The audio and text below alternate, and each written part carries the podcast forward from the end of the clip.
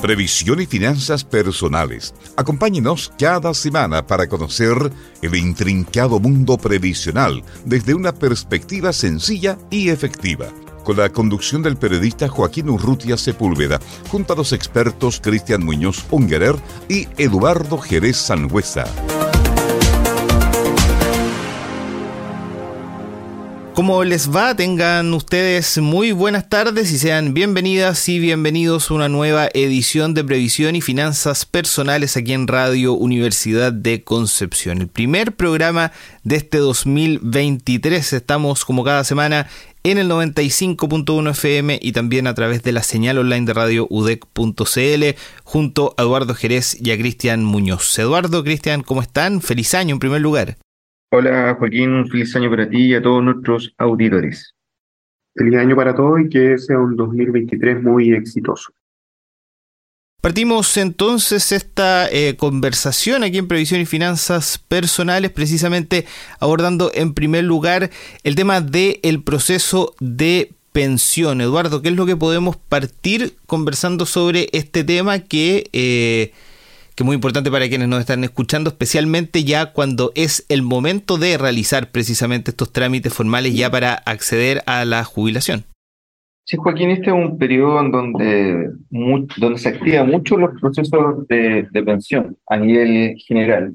Y en particular porque recordemos que, que parte importante de, la, de, las personas que, cotizan, que tienen un empleo formal, trabajan en empresas que de una u otra forma tienen eh, distintos eh, planes eh, institucionales de, vinculación cuando las personas cumplen 65 años, 66, 67, 68, pero en general diciembre marca el inicio de un, de un importante número de personas que, que se acogen a tramitación de pensión y, y muchas de ellas, que también las la empresas por este tema de vacaciones, etcétera, también les da la posibilidad de, de seguir febrero o marzo, pero, pero nosotros vemos en esta fecha de que eh, la gran empresa eh, es donde hay una renovación importante de sus trabajadores, donde, donde un porcentaje importante de los que dejan las instituciones son porque se están pensionando. Entonces, este es un buen tema, eh, contingente un poco la, a, la, fecha, e invitamos a cualquier duda que tengan a nuestros auditores, nos puedan llamar a la radio. Bueno, ¿en qué consiste el proceso de pensión? En particular, este proceso, las personas tienen la opción de iniciarlo cuando cumplen la edad de pensión. Ahora nos vamos a centrar en aquellos que llegan a la edad de pensión, no aquellos que están en periodo o, o, con pensiones, buscando una pensión de invalidez, una pensión anticipada, etcétera. La ley desde 1980 lo que establece es que los hombres se pueden pensionar a los 65 años y las mujeres desde los 60 años. Si bien hay ciertos incentivos para que las mujeres retrasen su edad de pensión a los 65, por ejemplo, el bono por hijo o, o el hecho de que tengan cobertura del seguro de invalidez y sobrevivencia hasta los 65 años, son aspectos interesantes que hacen que haya un mayor incentivo a las mujeres a pensionarse a los 65 años. Pero cuando uno llega a los 65 años se encuentra un poco con, con, esta decisión de, de, pensionarse y en ella eh, son varios los factores que hay que tener presente. En primer lugar, eh, los montos de las pensiones dependen del dinero que uno tenga ahorrado y del grupo familiar. El grupo familiar se refiere a todo lo que son las cargas las cargas legales. Por ejemplo, si, el, el, pensionado, el futuro pensionado está casado, entonces tiene un cónyuge en donde se tiene que aprovisionar parte del ahorro para, para financiar dos pensiones, la de él y la de su señora o de cónyuge hombre, si fuese el caso. Eh, y también muchas veces se encuentran a personas que tienen hijos que aún están estudiando. Eh, chicos que estén menores de 24 y que estén en la universidad también son beneficiarios de pensión. Por lo tanto, el grupo familiar determina mucho el, el monto de la pensión, al igual que el saldo que se haya ahorrado. Pero si tenemos dos personas con el mismo saldo, pero con distinto grupo familiar, para que se hagan una idea, el hecho de estar casado significa que la pensión disminuye cerca de un 10% respecto del que no está casado. ¿Ya? Eh, y, alrededor de un 3% por cada hijo que esté estudiando todavía. Por lo tanto, una persona que, que está casado y tiene hijos chicos, eh, respecto a una persona que sus hijos ya son mayores de 24 años y está separado, por ejemplo, entonces hay un, hay un diferencial de pensión cercano a un 15, un 16%. Eh, a pesar de que tengan el mismo saldo en la AFP. Por lo tanto, eh, las personas al momento de ir a su AFP a iniciar el trámite de pensión tienen que tener presente de que no solamente es el saldo lo que determina la pensión, sino también el grupo familiar eh, con el cual tiene y que hay beneficiarios de pensión. En segundo lugar, eh, también un punto importante, la tramitación de pensión es muy simple, no es un tema complejo, lo puede hacer la persona de manera eh, independiente, pero sí hay opciones de tener la asesoría de asesores previsionales, que tienen un cobro, para que la gente entienda, eh, si bien muchas veces dicen que no hay un cobro asociado, porque trabajan para alguna compañía aseguradora, lo cierto es que en general cuando hay un asesor regulado, el costo de la asesoría es de un 2% con un tope de 60 UF. Eso es lo que determina la ley. Por lo tanto, cuando eh, una persona inicia su proceso y hay alguien que lo quiere ayudar, lo importante es transparentar el costo, ¿ya? Siempre hay un, costo asociado. Otro punto importante es que cuando las personas cumplen los 65 años, entran a un listado público de asesores previsionales por lo tanto, estas personas eh, pueden ser contactadas. Muchas veces una persona de 65 años dice, oye, en realidad yo no le he entregado mis datos a nadie, pero me contactaron, me llamaron y ahí de cierta forma la normativa legal lo permite. Si una persona quiere evitar aquello, lo que tiene que hacer es eh, en su sitio web eh, entrar y solicitar estar fuera de un listado público de pensionados y así su información eh, solamente la tiene su, su AFP. En segundo lugar, o, o, en tercer lugar ya, es importante el tema de, de acercarse a la AFP. La AFP es la principal la principal entidad que entrega una buena información a los afiliados. Por lo tanto, muchas veces eh, es importante que las personas antes de cumplir la edad de pensión se acerquen a su AFP y pidan información sobre el proceso de pensión. Y la AFP por normativa legal tiene que entregar toda la asesoría. Eh, hasta hace poco, no sé ahora porque no he visto muchos casos, había un, un, tema que era no menor y que era complejo, en que muchas AFP tú te acercabas a una AFP y se te acercaba gente de compañía de seguros ligada a, la, a esa AFP. Por ejemplo, si usted va a hacer un trámite a, a, AFP, Habitat y de repente lo contactan de, de aseguradora con futuro, es porque alguien de la AFP entregó esa información. Obviamente usted puede decirle a esa persona que es ilegal lo que está haciendo y pueden ir a la superintendencia de pensiones y se multan a la institución. Eh, hasta hace poco yo recuerdo que uno entraba al portal de Cuprun y salía la opción de que eh, te asesorara alguien de Principal. Obviamente eso eh, son, son, son temas de amarre que, que, que, no corresponden. En general acá, si bien hay una integración vertical entre alguna aseguradora y la AFP, lo importante es que las personas tomen decisiones eh, libre, ojalá autoinformada y con una asesoría que siempre tenga una independencia, porque acá algunas decisiones pueden ser irreversibles, como por ejemplo la toma de rentas vitalicias. Eh, en el proceso de pensión propiamente tal, eh, consiste en ir a la AFP con su carnet de identidad, solicitar un certificado de saldo, que es, es como una foto del dinero que tú tienes al momento de iniciar tu proceso de pensión, y ese certificado posteriormente se envía a las distintas instituciones y llega un SCOM, que es eh, la solicitud y consulta de oferta, modalidades de pensión, y luego con ese SCOM uno puede elegir las distintas opciones de pensión, sean rentas vitalicias, retiro programado, nuevas modalidades de pensión que permiten por un par de años acotados adelantar el monto de las pensiones, etcétera. Y una vez que uno elige, después de un tiempo ya llega la pensión y con eso uno ya tiene una pensión para para el próximo, para, para los próximos 25 años, que es cuando se calculan los montos de pensión.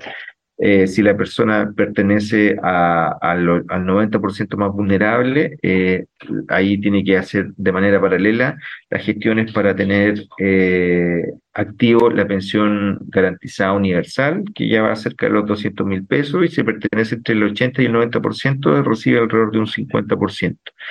Pero el, trámite, Joaquín, no es complejo, eh, implica un poco de darse el tiempo de aprender y, y, acá la clave un poco es la decisión de la modalidad de pensión, ahí donde ojalá la AFP sea la que mejor oriente a las personas, siempre buscando el, el, fin último del, del, pensionado y de su grupo familiar. Eso, a grandes rasgos, Joaquín, el, el proceso de pensión. Si en este primer capítulo de Previsión y Finanzas Personales de 2023 estamos conversando sobre el proceso de depensión, que probablemente algunos de quienes nos están escuchando están comenzando ya a realizarlo, un proceso donde hay que tomar algunas decisiones, quizás la más importante eh, tiene que ver con, con, lo de la renta vitalicia, ¿no? Que como tú lo decías es una decisión irreversible finalmente. Sí, la renta vitalicia es la decisión más compleja y hay que tomarla bien, bien informada. Hoy día las rentas vitalicias han avanzado mucho. Hay periodos garantizados de 10, 15, 20 años que por un monto menor de la, de la pensión en una renta vitalicia simple te garantiza por los próximos 20 años el pago de la misma pensión a los beneficiarios, al beneficiario de pensión, por ejemplo. Si tú tomas una renta vitalicia y el titular muere, en el año 5 y toma una renta vitalicia simple, entonces el cónyuge recibe un 60% de esa pensión. Pero si la garantiza 10, 15 o 20 años, durante ese periodo garantizado, el cónyuge recibe la misma pensión que tenía el titular. Una vez que termina ese periodo garantizado, la persona vuelve a un 60% de la, de la pensión del, del, titular. Pero los periodos garantizados son, son atractivos para proteger un poco el flujo de tu grupo familiar en el tiempo. Estamos en Previsión y Finanzas Personales, como cada jueves, acompañándoles en Radio Universidad de Concepción. Conversábamos sobre el proceso de pensión en este primer bloque. Ahora vamos a una pausa musical y ya volvemos con otro interesante tema.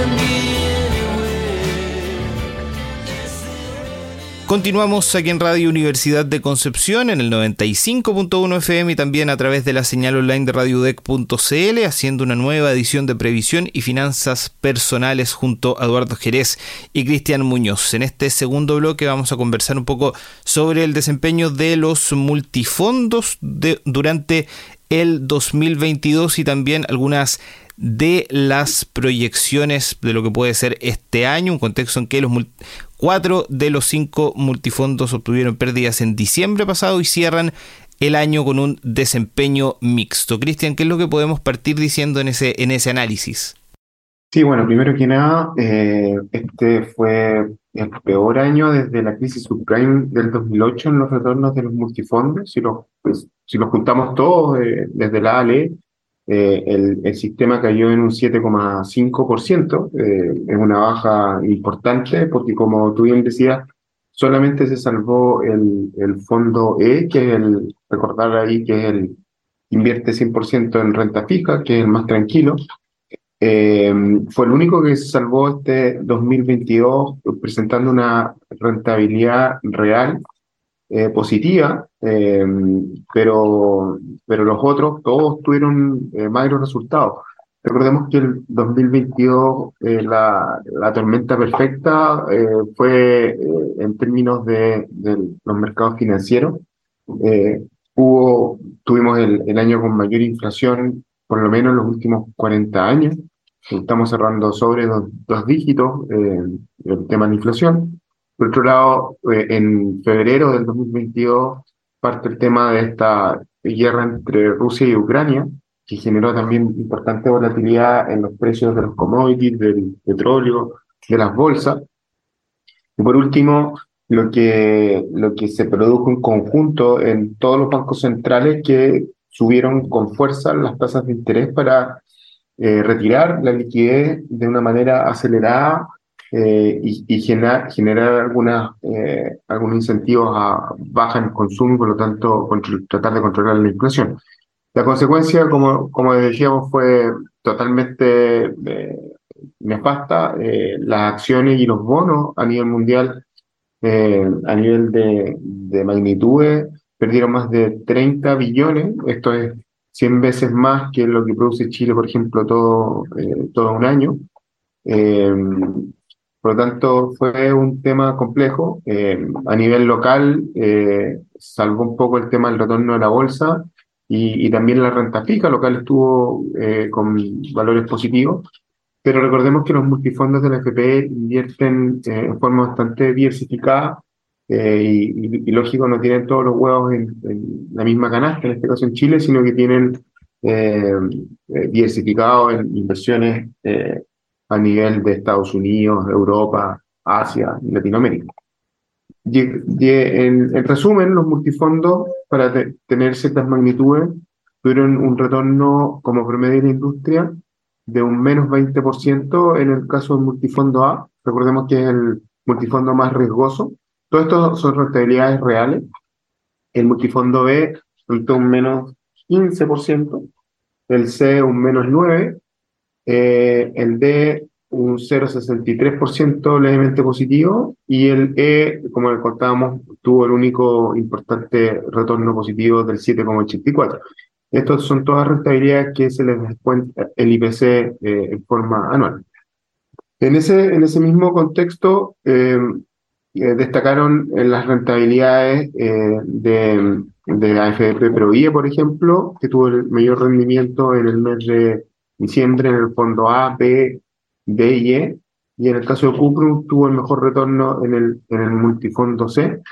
Eh, eh, y, y, viendo un poco la rentabilidad de los últimos 36 meses, que estamos hablando de niveles ya de los últimos tres años, eh, es interesante notar ahí que no hay ningún multifondo eh, que tenga una rentabilidad real positiva en este periodo.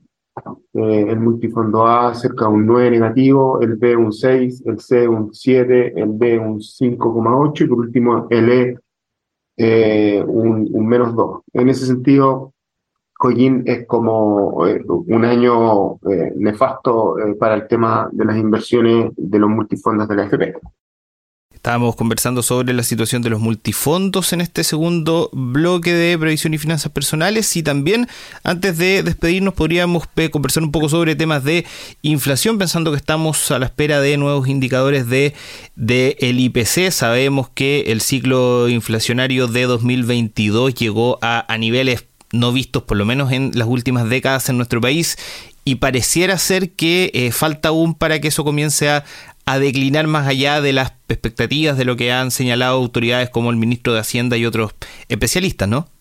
Así es. Bueno, eh, todos los pronósticos están estableciendo de que el 2023 debería ser un año importante eh, de baja en los niveles inflacionarios, eh, pero es algo que, como siempre lo hemos dicho, nos dice en desarrollo y vamos a ver un poco cómo van saliendo los primeros IPC de este año. Mañana viernes a las 8 de la mañana se va a conocer el IPC del mes de diciembre para ver cómo cerró. Eso es importante ya para el 2023 porque va a marcar el retorno de lo que va a subir la UEF desde el 10 de enero del 2023 hasta el 9 de febrero. Eh, todas las expectativas están cercanas a un 0,2, 0,4%. Eh, por lo tanto, va a ser vital ver eh, ese nivel, eh, cómo realmente sale y compararlo con esta expectativa para ver si las alzas de tasa de interés ya están generando el efecto que el Banco Central está buscando, que son ya controlar el tema de la inflación. En esta primera edición de 2023 de Previsión y Finanzas Personales conversábamos sobre el proceso de pensión, la situación de los multifondos y algunas proyecciones de lo que puede ser este año en materia inflacionaria, como siempre junto a Eduardo Jerez y Cristian Muñoz. Eduardo, Cristian, con esto ya despedimos este programa, por supuesto que reiteramos el llamado a que eh, interactúen con nosotros en caso de cualquier duda o consulta a través de las redes sociales de Radio Universidad de Concepción, Facebook, Twitter, Instagram, donde estamos como Radio UDEC. Nosotros ya eh, despedimos entonces este primer capítulo del año. Cristian, Eduardo, que tengan una muy buena semana y nos reencontramos entonces el próximo jueves. Gracias Joaquín, gracias a la radio por esta nueva temporada y, y mucha felicidad y éxito a nuestro auditor en este 2023. Muchas gracias Joaquín y nos vemos el próximo jueves. Les esperamos entonces el próximo jueves a las 13.30 horas en una nueva edición de Previsión y Finanzas Personales. Hasta entonces. Previsión y finanzas personales. Acompáñenos cada semana para conocer el intrincado mundo previsional desde una perspectiva sencilla y efectiva. La conducción del periodista Joaquín Urrutia Sepúlveda, junto a los expertos Cristian Muñoz Ungerer y Eduardo Jerez Sangüesa.